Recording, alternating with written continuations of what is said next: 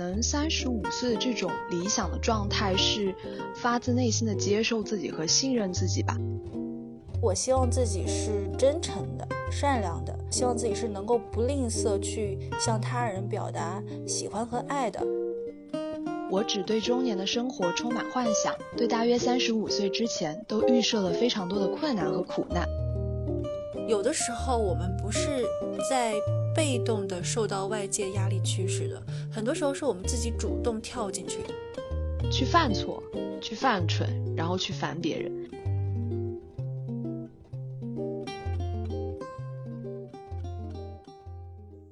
大家好，这里是旁若无人。我是学习法律但不想严肃生活的小李，我是学习广告但不会自我包装的小陈。我们是认识十二年的同学及好朋友，在彼此都处在将要成为社会人的阶段，我们想要保持以往无话不谈的状态，以播客的方式留存，并分享给也许有同样心境的你们。今天是我们播客的第一期，想要跟大家分享的话题是向往中年。中年是一个很特别，也经常被拿出来讨论的阶段。这一期的播客呢，我和小陈想从年轻人的角度聊聊我们对于中年的想象，分享彼此理想的中年状态。其实大家对于中年的年龄界定往往是比较模糊的，可能一般人的想象是在三十或四十之后。那为了方便讨论呢，我们这一次比较简单的取了一个中间值三十五岁，我们想来聊一聊这个年龄之后的一种可能的生活状态。希望这个界定没有冒犯到任何人，但其实很有意思的是，我观察到身边很多三十五岁甚至三十岁后的朋友，他们已经开始以中年人来自诩了。这虽然是一种戏谑，但是其实也别有意味，让我们两个也重新审视中年的范畴。是的，其实刚开始想要聊这个话题，是因为我看到小陈的公众号发了一篇文章嘛。他在里面记录了自己的一些近况，里面有一句话是说：“我只对中年的生活充满幻想，对大约三十五岁之前都预设了非常多的困难和苦难。”看完我也产生了很大的共鸣，就是比较意外，第一次在。播客里 Q 到了我的公众号，个人感觉还是有点羞耻，但这确实是我对三十五岁前后一种不太负责任的想象吧。因为我总预设二十多岁的年纪就是生来要吃很多苦的，而当我在这个阶段反复的陷入困境，跟碰到一些困难的时候，就不由自主的开始观望来自身边的中年人的一些得体。我记得那篇文章里我提到了一个例子，就是最近的一次，我会在心里想。嗯，啥时候三十五岁能到啊？就是有这种感慨的时候，是我认识的一家 agency 的老板，他突然宣布要解散自己的公司。宣布这个消息的时候，是他们一次非常日常的周会，然后发布这个消息，他非常冷静。我问他要去干嘛，他说他觉得已经到了需要去坐吃山空的人生阶段了，他想要去回家写写网文、放放鱼之类的。我认识他的时候，他其实已经以中年人自诩了。嗯，我记得他现在是三十五岁左右。他们公司还在的时候是十一点上班，五点下班，生意非常好。嗯，就是不用刻意赚钱，也不阻碍他们就是赚的盆满钵满，一切都顺风顺水的。听到他这个决定的时候，我的当下反应其实有点奇怪。为什么呢？就是我竟然觉得，嗯，这个决定就是不愧是他，挺好，挺合适他的。然后我心里有这个想法之后，我立刻意识到。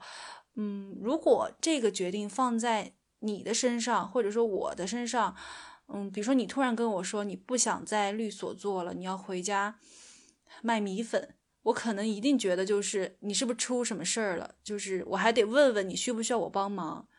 嗯，就是我有这个对比想象的时候，我就立刻意识到，嗯，我看人现在开始带一点中年的滤镜了，似乎在三十五岁之后。去做很多的选择跟转型的时候，看起来都会更洒脱一点。那我去思考这个洒脱的背后是为什么？这个中间一定是存在着物质和精神都有了相对的储备。首先，我预设就是我们俩三十五岁的今天，嗯，一定都还是能养活自己的吧？那物质上至少是要蛮不错的。相对的呢，我又更钦佩的是他身上那种不用特别用力就可以为自己做出这么重大的决定负责的态度。这个是从内在方面让我觉得很舒适的，觉得三十五岁了不起。我其实到这里还没说清楚，就是怎么个内在法呢？我觉得到三十五岁的状态，应该是要首先在某一个领域积累了非常强的核心能力，同时呢，又应该是有人格魅力的。它是可以，比如说对现有的一个工作状态，想要 say no 的时候就 say no，同时也可以 handle 住很多难搞的人和事。这个我是有具体的例子的，但是我觉得还是想想听听你的。有关三十五岁或者说中年向往是从什么时候开始的？嗯，我觉得对于我来说，可能三十五岁的这种理想的状态是发自内心的接受自己和信任自己吧。就是正是因为有这样的理想的状态，呃，跟我现在的状态形成了一种对比，所以我才产生了这样的一种向往。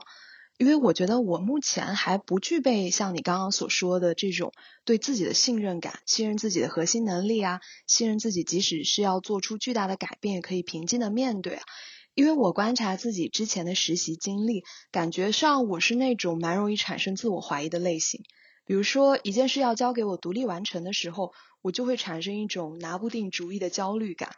再比如说，在那些需要表达自己观点的场合，我的第一反应不会是马上抢着去表达，也不会是去想我要去表达什么内容，而是害怕我如果没有表达好，这个后果会不会很严重，所以就很容易陷入到那个紧张感里了。对对对，这点我俩非常像。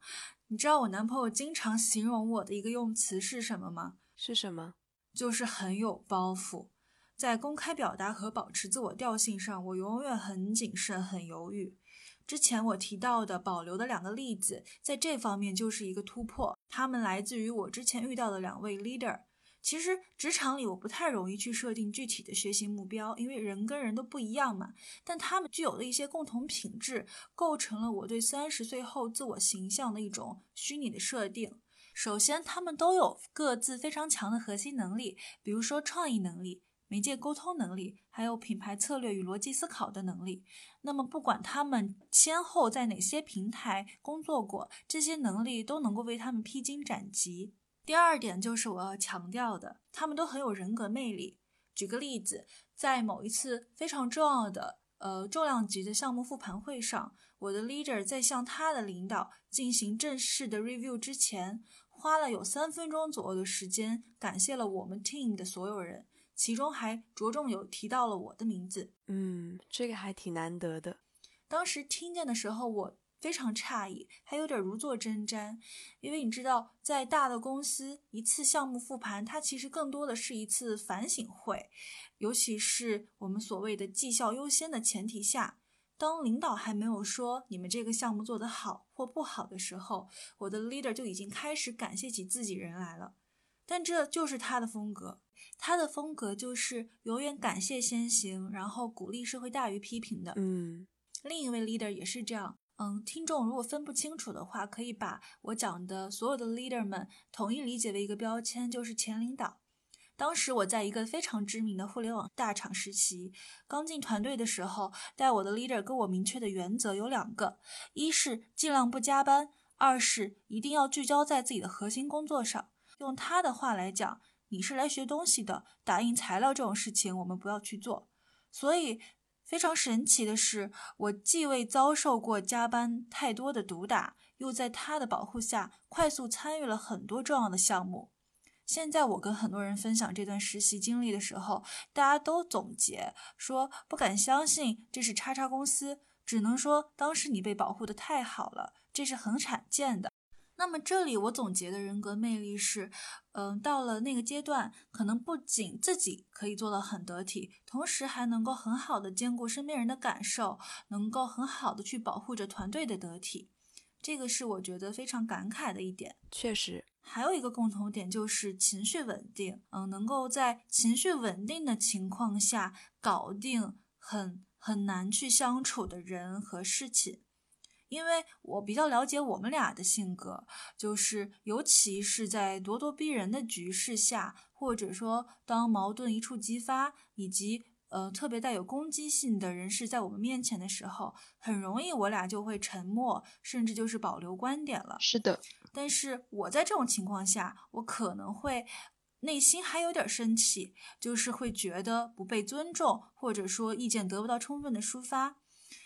但是像我的领导们，他们在这种局势下，永远都是最后一个生气的人。很早实习的时候，我在隔壁组有一位同事，对人非常的不客气，经常把不仅我在内还有很多人当备忘录使。比如，呃，即使我俩不在一个组，他也会凌晨的时候给我发明天几点给我带什么东西。就是在发这些内容的时候，他的前后是没有任何的问候语的。比如说，至少，嗯。正常的工作对接，当我们在深夜去交代一个任务的时候，即便是对下级，可能也会说啊，亲爱的，或者说叉叉叉啊，麻烦明天给我带点什么。但是这些问候语它是没有的，上来就是一句指令性的词语。我是一个自认为抗压能力和执行能力还挺强的人，所以工作啊累啊什么的，我不太会容易产生情绪，但是。就是因为这个同事让我有了非常久违的愤怒的情绪，就是因为感到一个非常标准的以及很高程度的不被尊重。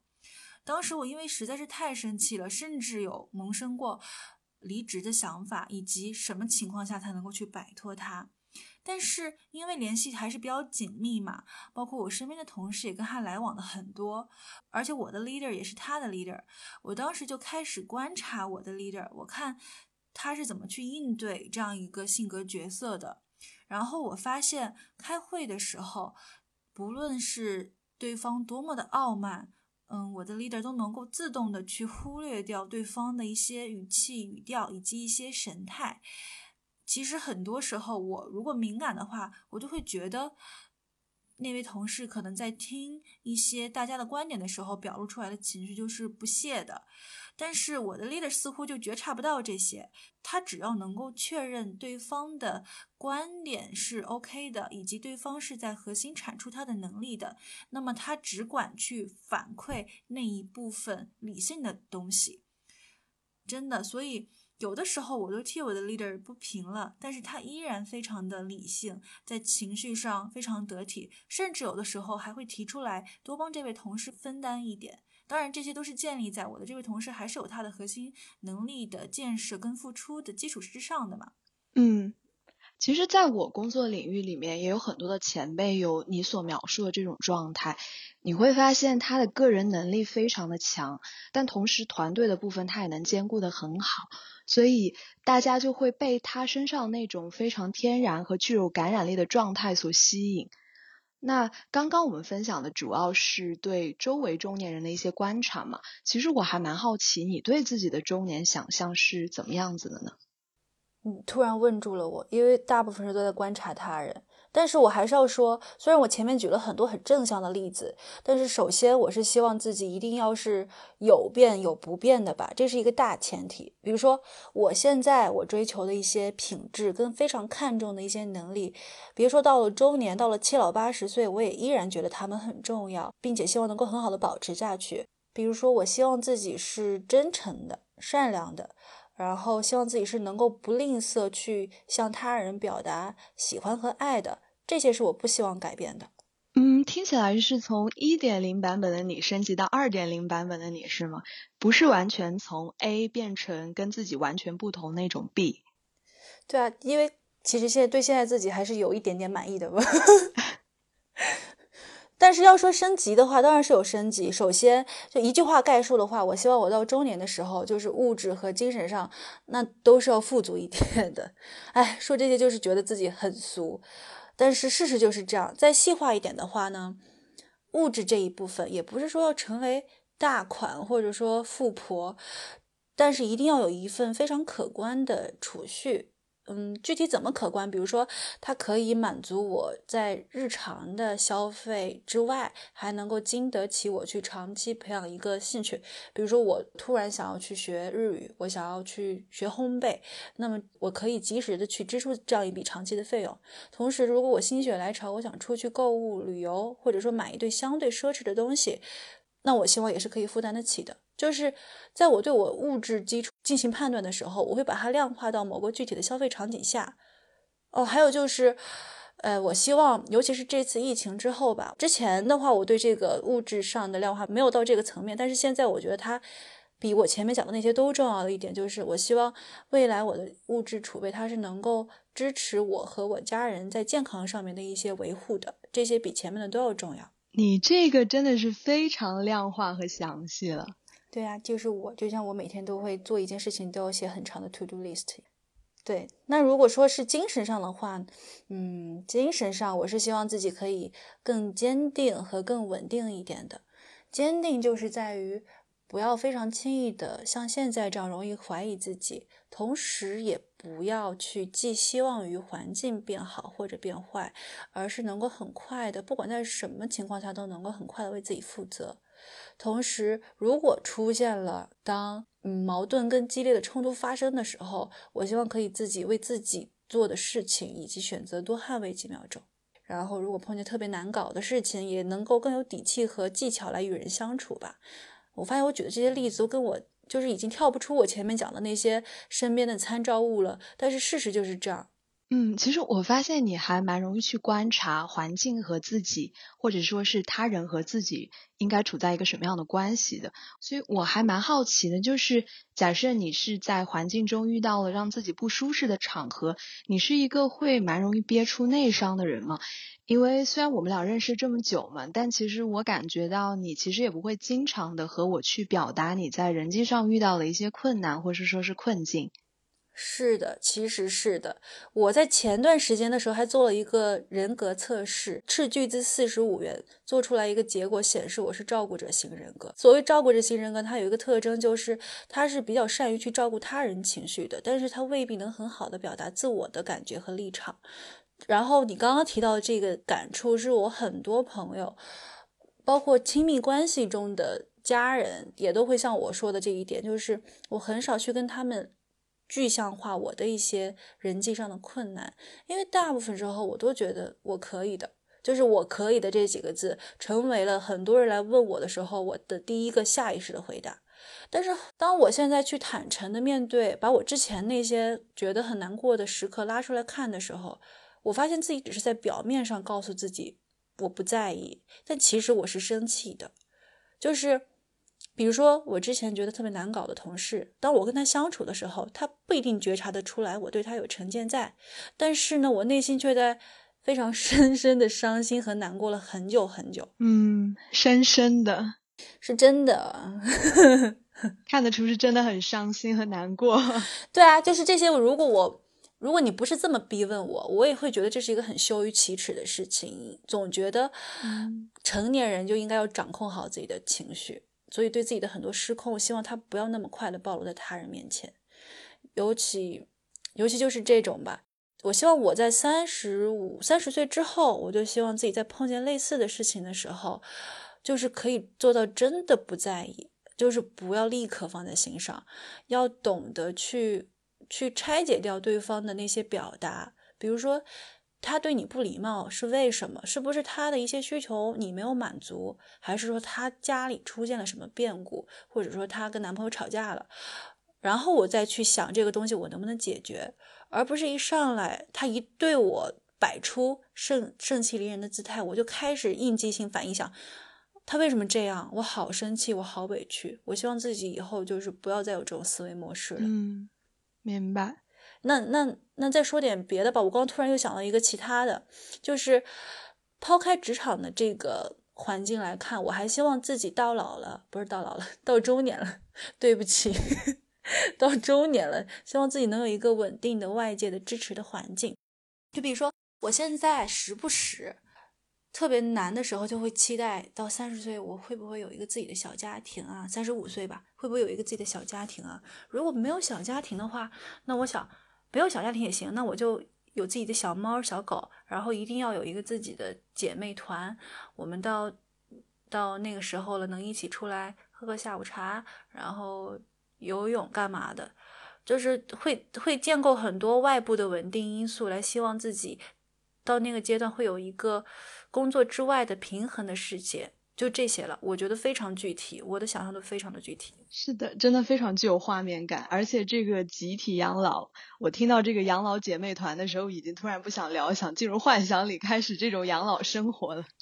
你你就会是我那个养老姐妹团的第一位嘉宾。是的，是那种一起喝咖啡的小姐妹。对啊，嗯，我其实听起来你说是大概的意思，就是要有一笔可观的储蓄，然后有一个支持自己的这个养老的姐妹团，然后对待同事和工作也非常具有底气。这个听起来的一个核心是不太想成为人们刻板印象中的那种中年人，而是想变成一个很可爱的，也保持自己本性的那种中年人。其实我在你的描述中间还提炼了几个点，我觉得我们还可以具体来聊一聊。一个是你讲到自己有的时候遇到跟自己不那么相合的同事的时候，可能会比较难受嘛。我在你的描述中听到了两种解决途径，一种是你想去拆解他的行为，然后为他的行为寻找一些比较正当化的理由，然后帮助你去理解他人；另外一种就是你希望能够在情绪上达到一个不去在意的状态。所以对比这两种途径，我觉得其实还蛮好奇的，就是你觉得人在面对一个跟自己性格处事完全相反的人的时候，你真的能够达到那种自动的去克服他给自己带来的不适感，或者是自动的为他人去寻找一些正当化的理由，让自己达到一种完全不在意的状态吗？嗯，我觉得不是吧，就是。嗯，其实我刚刚跟你说的时候，我也觉得，就是会不会显得我特别特别博爱，就是特别特别虚假。但是我理解哦，不在意不等于不来往。嗯，就是当如果未来我们是伙伴的时候，这个不在意，他会替我去主观的过滤掉一些我情绪上的应激性的判断，而不是说我完全不在意掉这个人了。我其实甚至可能会更在意他的需求，因为只有当我放下一些应激性的判断之后，才能去想到底是我们哪里出了问题，我们能够达成什么共识。而这个共识的一切出发点都是在于我不得不去跟他共事完成一个目标，这个是一个大前提，然后我才会去做，让自己去学会不在意以及更加理解这件工作。对，是这样的。这个我也很认可，就是你从自我的情绪圈套中走出来，变得更加理性的去看待同事和自己之间的差异，而且在工作过程中，你去专注于客观的差异本身，而不是这种差异带给自己的情绪或者是带给自己的伤害。这个确实是一个怎么说一个解决问题的视角吧？嗯，因为我其实很认真的有在反省过。就是当我后面陆续的碰到一些你自己会主观的，因为一两件小事觉得我跟他合不来的同事，或者说，呃，就是泛泛之交的时候，你再去想说我们是真的达不成共识吗？其实未必，因为你其实没有尝试去跟他达成共识。只有你真的去尝试放下自己的很多先入性的情绪，然后去解决这个问题未果，你才能去宣告说。真的，我俩可能就是达不成共识。那这个情况下，我就想到我之前还挺喜欢的一个句子，叫做“让我们干杯，庆祝意见不同”。这就意味着说，其实我们有为更好的推进我们的关系去做出了一定的努力。但是如果依然没有办法取得好的成效的时候，那才可以说啊，我们达不成共识，我们可能没有办法成为很好的朋友或者工作伙伴。对，这里面其实有一个很常见的现象，就是我们往往会因为。先看到差异，然后这个差异会让我们放弃跟他人的沟通，所以这个时候，这个差异就在我们之间筑起了一道非常高的围墙。但其实，如果我们能够秉持更多类似于和而不同的理念，既认同自己也尊重他人的话，这个围墙说不定慢慢慢慢它可以被拆解下来。是，哎，就是，但是说到这里的时候，我还是要说明，就是我不是倡导，至少从我个人来讲。我不是倡导大家所有人在碰见与他人的就是有了一定的矛盾和冲突，以及体感上产生不适的时候，需要去保持一种对普罗大众都慈爱的态度，因为这个不是我们的义务，而且这也非常消耗耐心。只是说，当我们需要去，呃，与之共同达成一个目标的时候，虽然体感上已经出现不适，但也还可以再努力一下。但如果你可以不做这种努力，我希望大家到周年的时候，还是可以首先 say no 的，这个是很重要的。对，我觉得就是你既要有一种边界感，但是你要有保持一些开放的态度。对，嗯，其实还有一个想讨论的点是，我观察到你在物质上和精神上其实都给出了非常具体化或者是具有画面感的那种目标。那我其实很好奇，你觉得这两者中间会存在什么联系吗？比如说，呃，在中年的时候，我们是必须要拥有两者，我们才能成为一个完整成熟的中年人吗？我怀疑在这里又要引诱出我的俗人发言，我 我要说。两者虽然不是必然的关系，但是从我个人视角来上，我觉得一定是强捆绑的。嗯，因为我对中年的想象，它都非常有画面感嘛。比如说，当我想象中年的精神进步的时候，我会把自己放在一个与人争吵的画面里，然后呢，或者把自己放在一个当众表达的环境里，我能表现得很好。但是其实。中年的很多想象，它不只是职场的环境，你还有下班的时刻。那么下班的时候，那就牵涉到一些生活状态。那三十五岁的我要如何去更好的实现一个生活的状态？我认为绝对还是需要有钱的。比如说，我现在我没有实习的时候，那我就不得不在学校宿舍住，但是因为没有办法去负担外面的房租，这种情况可能属于我的就是一个矮矮的上铺和我一个这么大。高个子就是可能没有办法施展的一张桌椅。那晚睡的时候呢，你如果想看书或者看电影，那做一切都需要蹑手蹑脚的。这种时候，我就会极其向往拥有一个自己的小屋子。所以，就是物质它可以为我创造一个相对宽敞的生活空间。那我理解，在这个生活空间上，我也可以创造更多的精神追求。嗯。感觉听起来再度很有画面感，而且我觉得我以后肯定是你房子里的经常访客，交交门票好吗？难道不是应该免费免费提箱入住？你总得为我的物质，总得为我的物质追求做点什么吧？不过我我其实还观察到我们两个之间有一点不同，就是我其实对于外界的想象会没有那么乐观，哎，就是我觉得到了中年的时候可能。我觉得所有的困难都会存在，甚至是加倍于现在而存在。所以，嗯，这个时候我就会把更多的期待放在自己的身上。这个可能是跟你相似的部分吧。我会比较期待自己能够在这种复杂而又艰难的环境中产生一种坚韧的战斗力，在工作上去直面自己的恐惧，专业又得体的表达自己的意见，然后再比如说在情绪的处理上。能够具有边界感，然后更加客观、更加稳定，同时呢，也能够有一个自己的支持网络，对待周围的人更具有信任感，会主动向他们去寻求一些情绪上的出口和出路。这个其实我没有那么有画面感，但是我总体的一个想象和目标是，我觉得所有的难题都还在，但是我信任自己面对难题的能力了。对，就是你变强了。对，你知道吗？你说这些的时候，我觉得我很像在做做我们之前做一个市场策划的时候会做的消费者画像，就是我们现在是在模拟某一群我们所理想的中年人的样子，而他们是有比较共同的地方的，一个是他们在专业能力上一定是拥有很核心的、不可替代的一些技能，二是他们都是有着稳定的情绪以及有非常灵活应变能力的人。三是他们有很完善的外界支持的网络，可以更加让他们去充分表达的这样一类人，就是就是这么一个各个标签贴起来的人。听起来感觉我们两个现在特别像给自己未来立 flag，一面一面小旗子插上去，一二三，逐个列举。对，哎，你知道吗？就是我刚刚在自己去总结那些标签的时候，我发现一个终极问题，非常恐怖。我不知道这个问题提出来，我们这个话题是不是要被推翻？就是你有没有觉得我们说的那些想象，它一定是只和中年挂钩的吗？你看我们那些 flag 啊，首先它既不是强调一夜暴富，也不是说我要积累到三十岁几十几百万的财产，他其实明明只是在讲说。啊，我们要有更加专业的能力，要有更加稳定的情绪，要有更加敞亮的一个人际关系。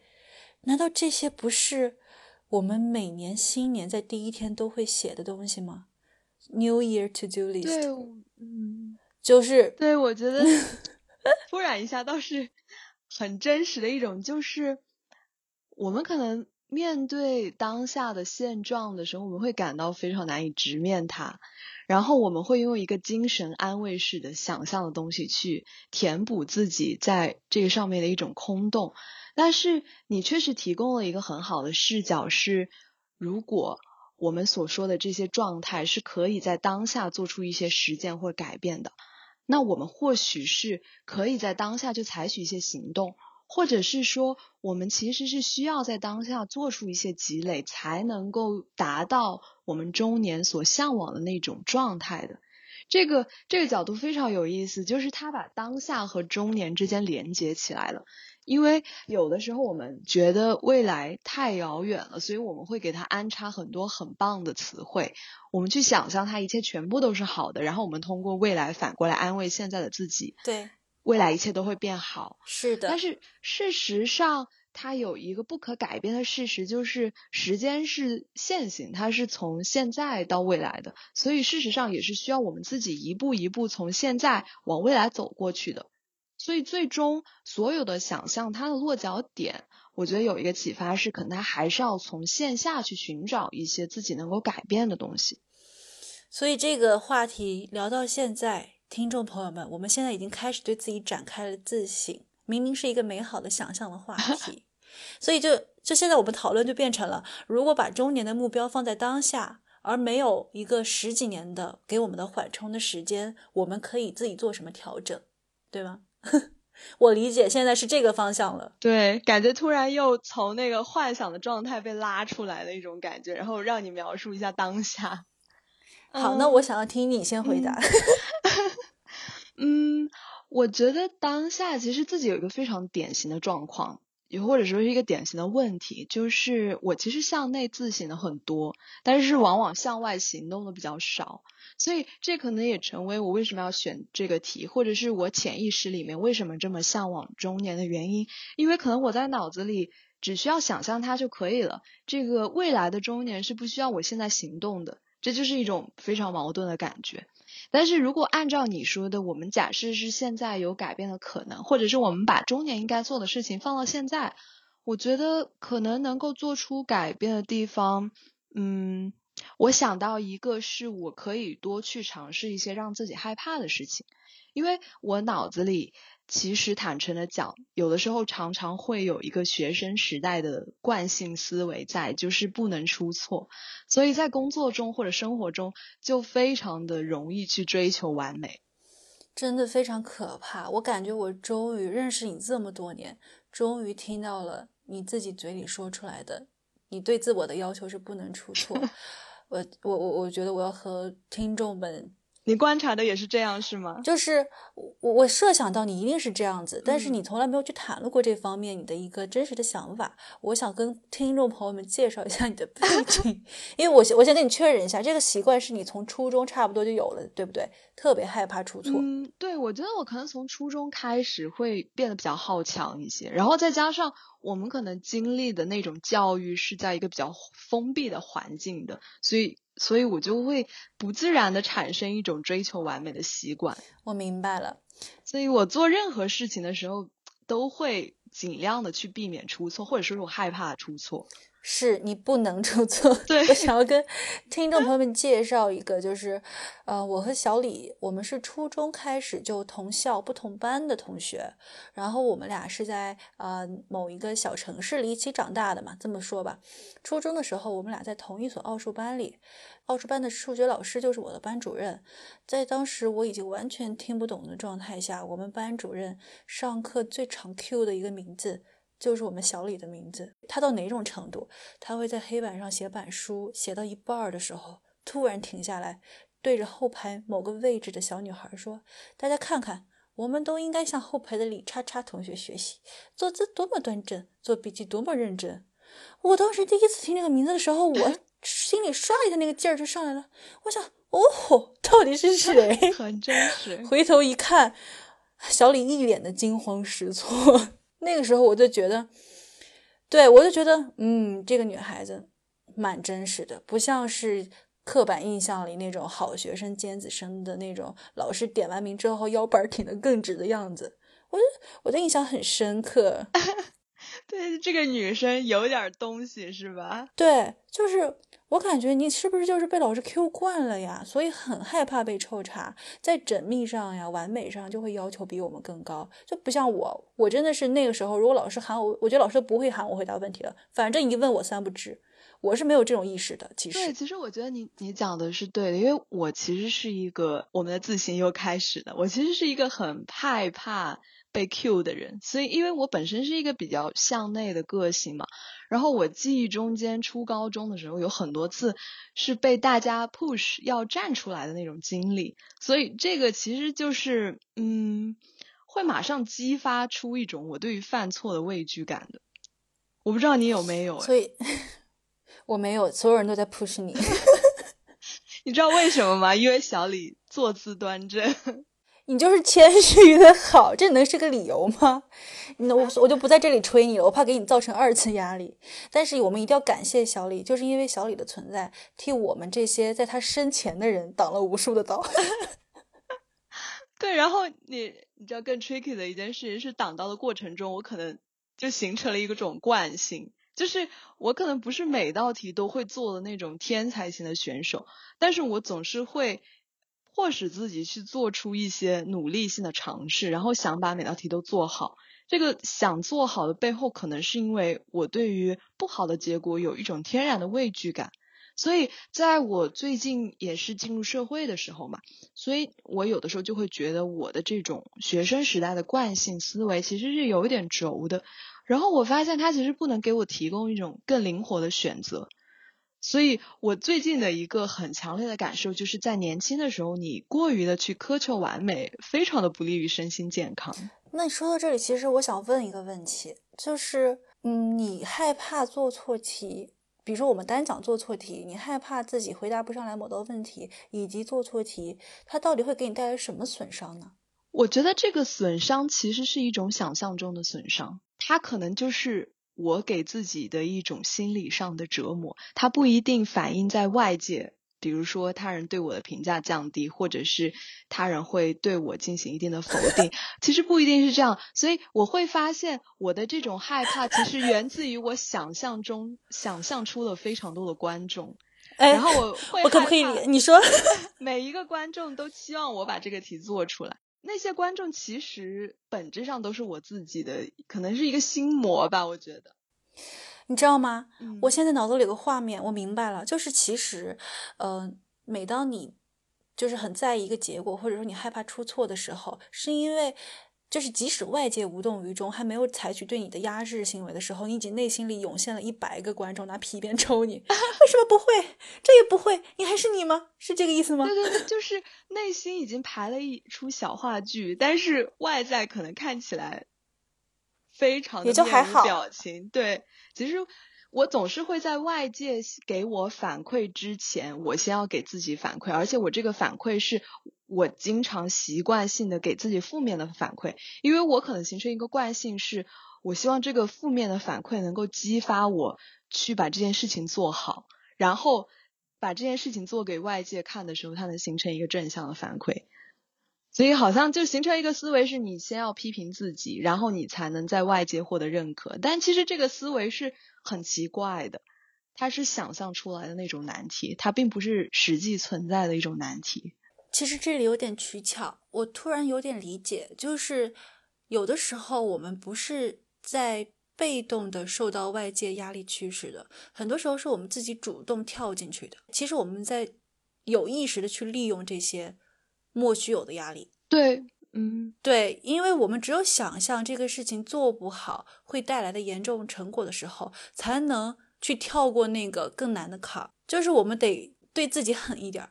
即使外界没有这么做，但我们得对自己狠一点，然后我们才能够去进行下一个突破。我听起来是有点这样的意味。是的，其实就是我们把每一件事情都想得很重要，或者是我们认为我们必须把每一件事情都想得很重要，我们才可以去把它做出来，或者是把它做得够好。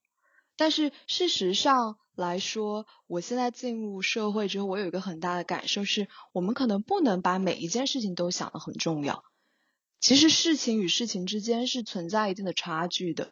我们的人生中可能会有很重要的事情，但是也有不那么重要的事情，或者是说，呃，像你说的，你去学习日语、去学习烘焙，这些是有趣的事情；或者我们去建立一个姐妹养老团，这些是一种热闹的事情。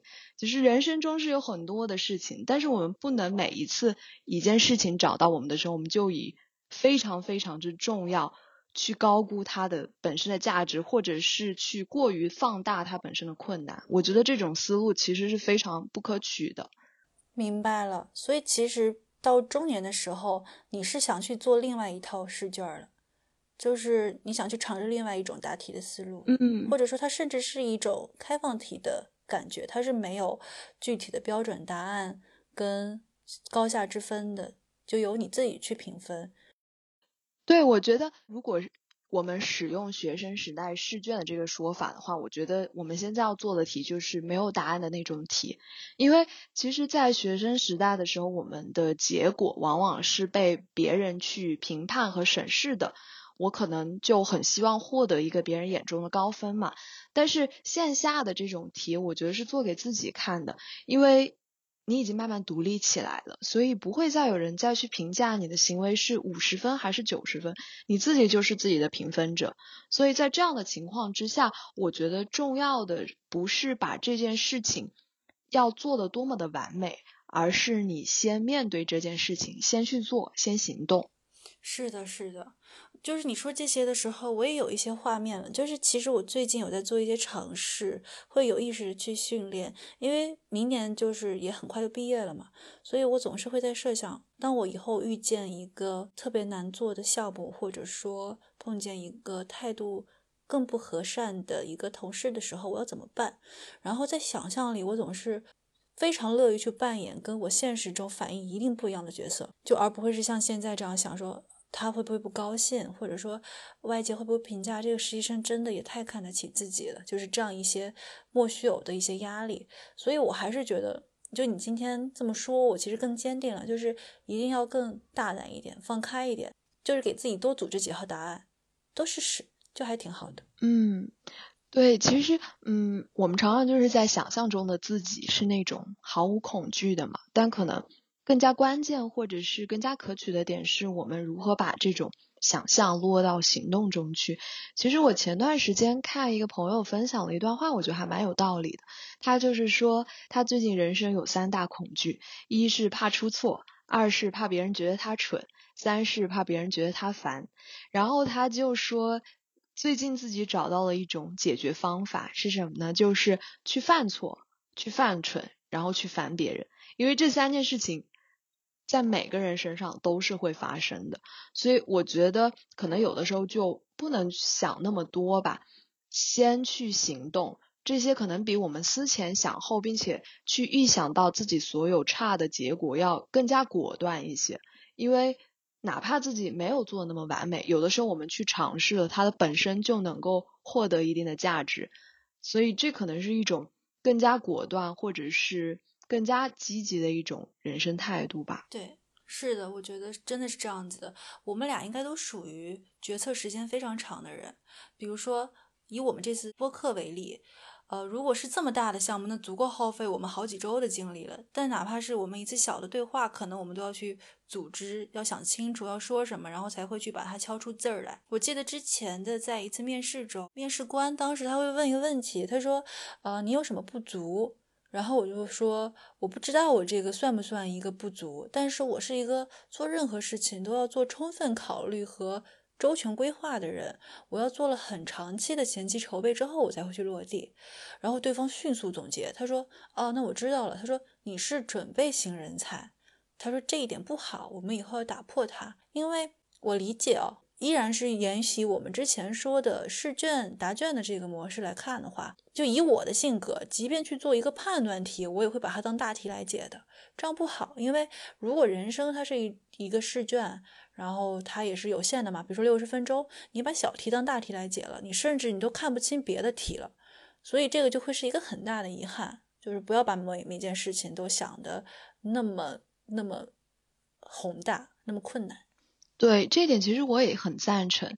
其实引用一个刚刚所说的一个观点，就是不要把每件事情都想得过于重要了，因为我们一旦这样去想象的时候，或者我们把人生的每一件事情都当成我们试卷里的压轴题来解的时候，可能一件一件事情积累起来，我们就会完全拖垮自己的精力。而这个时候，我们可能需要一些更加平衡的，或者是一种分配的视角。像我刚刚说的，人生有。人生的事情不仅有重要的，它还有有趣的、有新鲜的、有热闹的、有丰富的。你为什么突然说这么多排比句？一个非常立体的自己。对，因为画重点的时候需要营造气势嘛。其实简单来讲，就是我我觉得我们就是不要害怕，甚至我们要主动去参与那些需要自己临场反应的场合。对。然后主动的去。用不同的经历解不同的题，这可能是可以从小的地方入手的一点。对，真的，我觉得我们俩可能是那种做任何一件事情，不仅前期筹备时间长，后期复盘时间更长的人，是的，永远迈不开下一步。可能行动只有那么一瞬间。对啊，然后你知道吗？我刚刚还有一个很清奇的思考，就是表面上看起来我们都是有点不自信的，就是特别害怕出错，觉得自己的观点也好。做的成果也好，都不够完美，不够拿出放在台面上。但是从另外一个角度来看，我觉得我们俩又是有点傲慢的。怎么说呢？就是 我们其实不能允许自己犯错。那请问为什么别人可以犯错？为什么别人可以非常莽撞的，在我们看来很莽撞的去做很多尝试？我觉得我们这个立场跟态度可能就是傲慢的。因为我们只是站在路边观看，还要去为他们的风险复盘，然后各种唏嘘，但是自己却从来没有迈开那一步，是因为我们其实不容许自己有瑕疵，不允许自己扣分，不允许自己犯错，或者说从另外一个程度上，我们坚信只要我们再努力一点，我们就一定能够达到我们的目标。有句话就是怎么说来着？就是我们对自己的要求太高了，但也说明了我们对自己的定位也很高。我不知道，就是你会不会有这样的想法？我刚刚突然想到，我觉得，就凭什么？凭什么我们这么想？那人家那些勇敢的人，他们没想过吗？就是突然在自省过程中获得了一个傲慢的评价。嗯，是真的呀。我觉得可能这种傲慢背后会有一种我们的潜意识吧，就是我们总觉得自己是有一些特别的，或者我们暗自有这样的期待。对，所以我们希望在自己能够去展示自己的场合的时候，是能够让所有人觉得艳惊四座，或者是毫无瑕疵的那种。对，所以正是因为我们想要不分场合的突出自己的特别，所以我们就变得非常的依赖准备，或者是。因为我们觉得只有准备才能确保我们在最后的节点完全不出错，在最后的冲刺的时候冲得非常的漂亮。但实际上，如果是我们说这种心态是傲慢，那我最近也在反思，我觉得可能就是真的给自己预设了过多挑剔的观众，老是觉得说有一堆人在听自己讲话，而且给自己挑错。但实际上，现实是。我们并没有那么多观众的，现实生活中不会有人非常的具体的去在意你哪个地方出了一个小错，往往可能只有我们自己过于在意那些。我当然觉得，呃，我们应该要客观的对待这些错误，它出现我们要去解决它。可是我觉得我们不要放大它，因为我们每次一把它放大之后，它就会带来一种。非常大的恐惧感，这种恐惧感又让我们去惧怕临场反应，是的，会让我们在面对表达的时候有一种非常畏惧的心态。所以，如果这种心态是傲慢的话，那我觉得它确实是一个需要克服或者是有一点改变的。所以说，如果要更好的来迎接我们的中年，在我们现在当下要做的第一件事情，就是意识到自己的平凡。真的，有的时候是不是我们有点像那种三十八线的小明星，出门上街还要给自己遮得严严实实？就是当我们意识到其实自己也不过如此，跟大家没什么太大差别的时候，反而可以很轻松的看待现现在以及未来的很多状态。这其实也没什么差别。对，这其实也让我想起了之前有一次自己看一个韩国的综艺。那个综艺，他去拍律所的一些工作状况嘛，然后我就看到里面的律师讲了一些非常相似的话，就是他的大意是他意识到成为大人就要变成一个非常平凡的人了，你就是这个世界上众多人里头的一员。但是他发现，当他内心真的开始接纳了这件事的时候，他反而变得非常平静了。这种平静的状态，反而让他对自己的欲望变得更加的坦诚。他觉得，即使有的时候我把我自己的欲望暴露出来，我把我的追求袒露出来，这样也不会让自己不优雅的。对，所以我觉得，确确实实心态上可以调整一个方向是。去认识自己的平凡，而且享受这种平凡带来的平静吧。因为只有这种平静之后，我们才能够去直面自己不敢说出的一些欲望和看法。可能这也能够作为，比如说我们今后如果要面对一些临场发挥的场合，嗯，我们可以这样给自己一些鼓励吧。所以，我可不可以这么理解？因为我们这一部分其实是在讲，嗯。抛开中年的 flag，我们现在可以做什么吗？是的。那为什么平凡很重要？因为你看我们在前面说中年那些想象的时候，那些预设，它都是在一些非常超前的想象，然后非常漂亮的包装之下的。那拨开那些来看，我们其实没有去关注到背后可能付出的一些代价，也没有忽，也就是也忽略了，就是离中年还有这么长一段时间，我们应该做些什么？就是其实当我们把自己的心态跟视角放在了平凡以及平。平常的这个视角里，打个比方，比如说我期待未来能有一个自己的小卧室，然后有自己的小猫跟小狗，其实现在也可以实现的。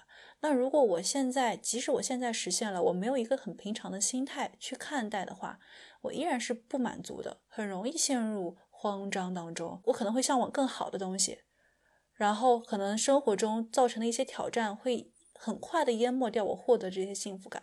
所以，当我把自己放在一些更平凡的一视同仁的角度中之后，其实不管未来中年我们究竟长成了什么样子，我们对幸福的体察跟对自我的包容是会更强的。这个东西就是不依赖于我们究竟获得了什么资源，而是依赖于我们对自己的认识。是的，而且其实，在今天播客开始之前，我跟小陈我们俩本来觉得自己主要是想聊一些对中年时期的美好的想象，对吧？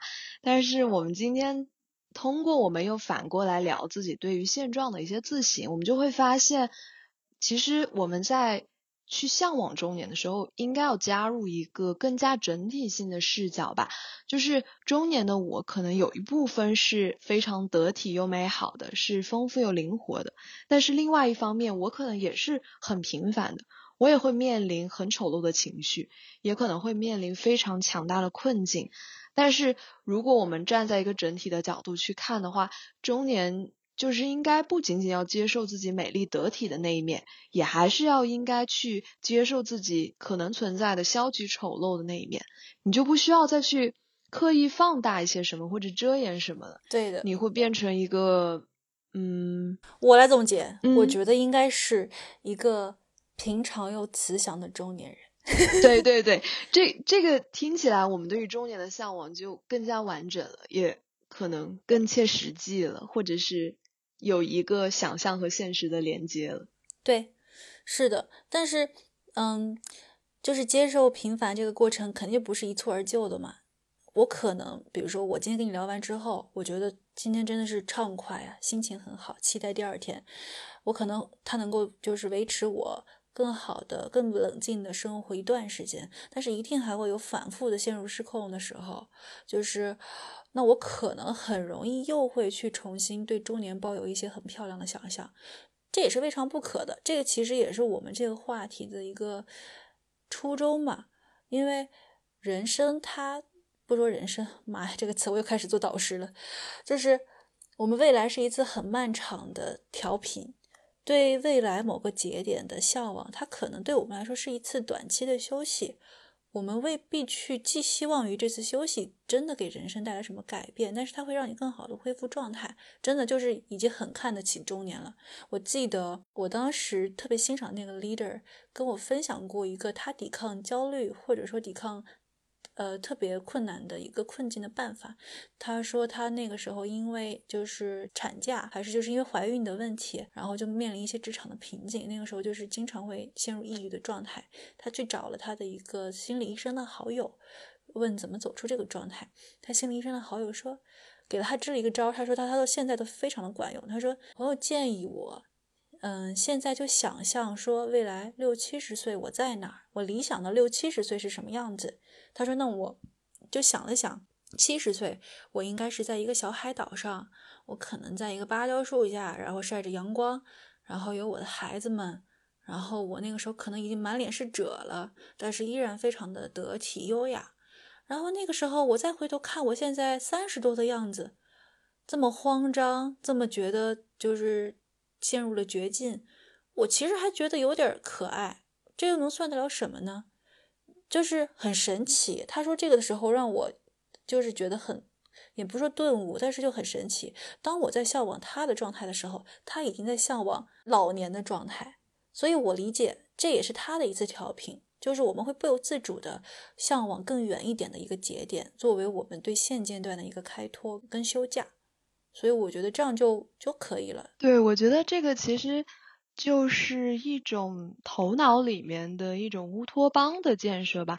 其实聊到这里，我们可以有一个比较初步的一个结论了，就是我们其实一方面建议大家能够在头脑里面去建设你自己精神世界的乌托邦，无论你是从中年去建设你对少年的向往，还是你从少年时期去建设你对于中年的向往，你可以完完全全按照自己最理想的状态去构筑你头脑里的世界，也按照这个最理想的状态去想象这个理想世界里面的你自己。但是另外一方面，我们又希望，我们也建议大家能够在这种理想的世界之外，能够有更多的勇气去直面现在的世界，在线下的世界去做出一些改变。我觉得这种。这种双轨式的建设法则吧，可能很适用于那种像我们一样长期都处在一种矛盾感中挣扎的人。所以我可能会有一个对大家的祝福，是希望有一天大家都从这种矛盾感走出来，保持你的想象，但是也走进现实。非常赞同。我觉得聊到最后的时候，我们甚至自己都有点就是舒缓开了，因为单纯在讲我们对中年的一个想象的时候，嗯。似乎会觉得有点脱离当下的一些状态，但是现在聊到目前这个阶段，我觉得已经，我甚至就想现在睡觉，明天起来迎接第二天。过去的那些坎儿看起来也都还好，对吧？我觉得就挺好的。然后我们这期到这里也就算到尾声了吧？是的。然后我还想补充一个小故事，嗯，就是我刚刚跟你聊着聊着的时候，看了一下我之前提到的那个 agency 的老板的朋友圈。然后他的朋友圈的签名叫做，我要在这里打个括号，叫做已争取老板的同意，并且能够公开朗诵给大家。已授权他的签名叫做，对，已授权。他的签名叫做，在青春活力面前，美貌不堪一击。我觉得就是突然有点被感动到，哎，就是你看。他是一个经常以中年自诩跟自嘲的人，嗯，但是他把青春活力看得非常非常的重要。我看他现在做的很多选择，比如说离开现在的行业，出去追求他所谓的网文事业，或者说四处旅游，都是他想要去维持住他对生活跟世界的一个感受力。所以其实和所处的年龄段也不一定有关系，我们大可以成为他那样青春活力的中年人，但是。我们更加可以成为青春活力的年轻人。未来如果再回头看现在的这些，我们今天讨论的这些内容，可能觉得今天的这些挣扎呀、痛苦的点呀，也还蛮可爱的。所以说，想象虽好，不要贪杯。欢迎大家听完这期电台，能够回来现实世界。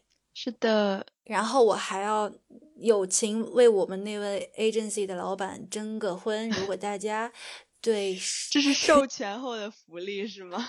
没有办法，这是资源置换嘛。如果大家，如果大家对啊我们这位云游四海并且非常随性的中年人老板感兴趣，要求是必须单身男性，可以后台联系我们的，对，可以联系我们，然后给我们发送你的联系方式，我们会安排你们立即见面，马上相爱。今天这期就到这里结束啦。我们的播客已在小宇宙和喜马拉雅登录，欢迎大家收听并订阅。有空常来坐坐哦。同时，本期文稿将在旁若无人公众号同步，也欢迎大家关注。拜拜，拜拜。